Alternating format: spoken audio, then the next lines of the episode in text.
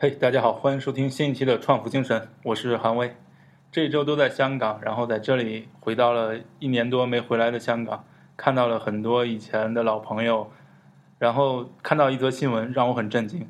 这这是发生在澳门，有一个数据显示，澳门今年第一季度的 GDP 比去年同期下降了百分之二十五。这是一个什么概念？我们把它换算成大家可能能理解的语言，就是如果去年你挣一百块，今年你就变成七十五块了。这么大的跌幅，相信呃，这让人很难去计划说未来的生活是什么样的。这就让在香港、澳门生活的人很有焦虑感。他们说：“哎，那我应该努力工作，啊，努力工作的目标是要挣更多的年薪。呃，如果不能创业的话，如果不能自己做老板的话，那么今天我们录一期节目，叫《获得百万年薪工作的三个秘密》。这是这是在《经济学人》上面的一篇文章。我们现在就和大家分享一下。”呃，世界白领白在对全世界的白领来说，有三个顶尖选择，分别是管理咨询公司、投资银行和大型律师事务所。在这些机构呢，他们提供超过十万美元的起薪。这些年，可能科技公司正在奋起直追，但是说老实话，科技公司和呃管理咨询公司、投行和大型律所来比呢，他们的工资其实还差得很远。该怎么提高你加入这些经营企业的机会呢？啊，西北大学凯勒格管理学院有个人叫呃 Lauren Rivera，呃，他花了十年时间研究这些企业如何招募人才，并将结果发表了一本新书，叫《名门世系：精英学生如何获得精英工作》。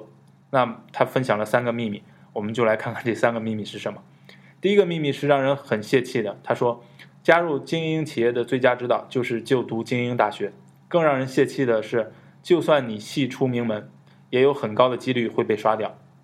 里维拉教授的研究发现，精英企业会剔除大多数接受面试的精英学生。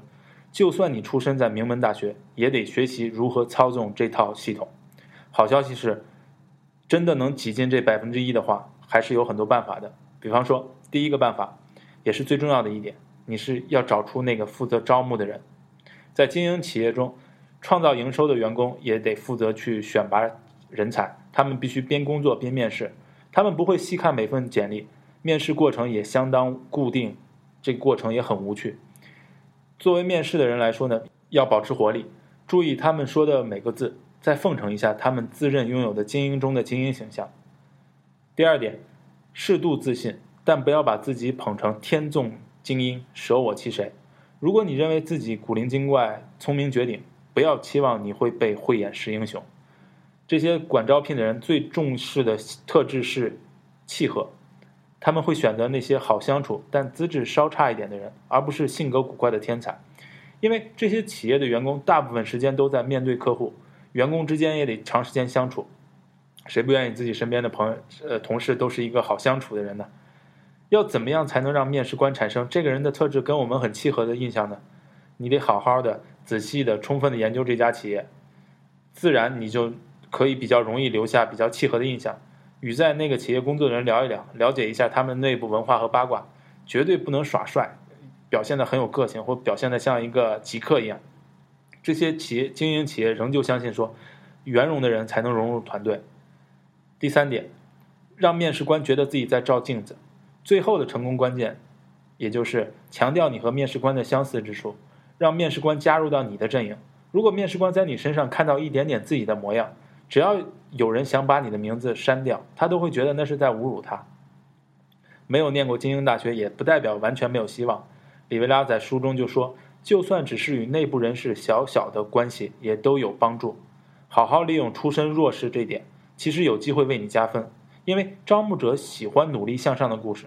不过，千万不要反复强调自己面临的不利情势，那会毁了一切的。也就是没有人愿意听你再说你是从一个多好的、从多差的三流大学，或者是从中专考上来的，考到名校。那些故事讲多了，是大家都会觉得啊，so so，没什么价值的。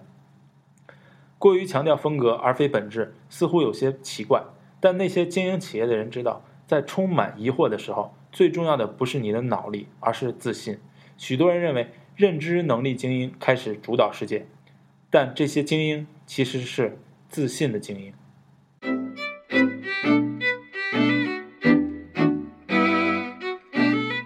这一周想给大家推荐的一个人和一本书呢，其实是我的一个偶像，他叫 Timothy Ferris，他写过一本书对我影响很大，叫《每周工作四小时》。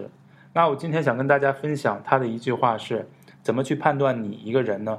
就是怎么去定义一个人。他说了一句话是：“You are the average of the five person you associate the most with。”这句话翻译过来呢，就是说你是和你身边你最亲密的五个人的平均，也就是你你身边最亲密的五个人的平均是什么，你就是什么。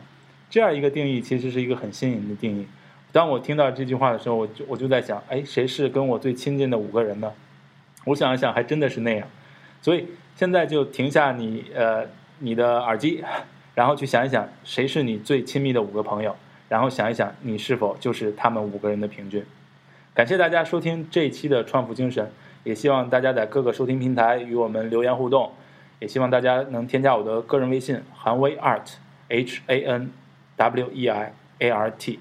谢谢大家，我们下期再见。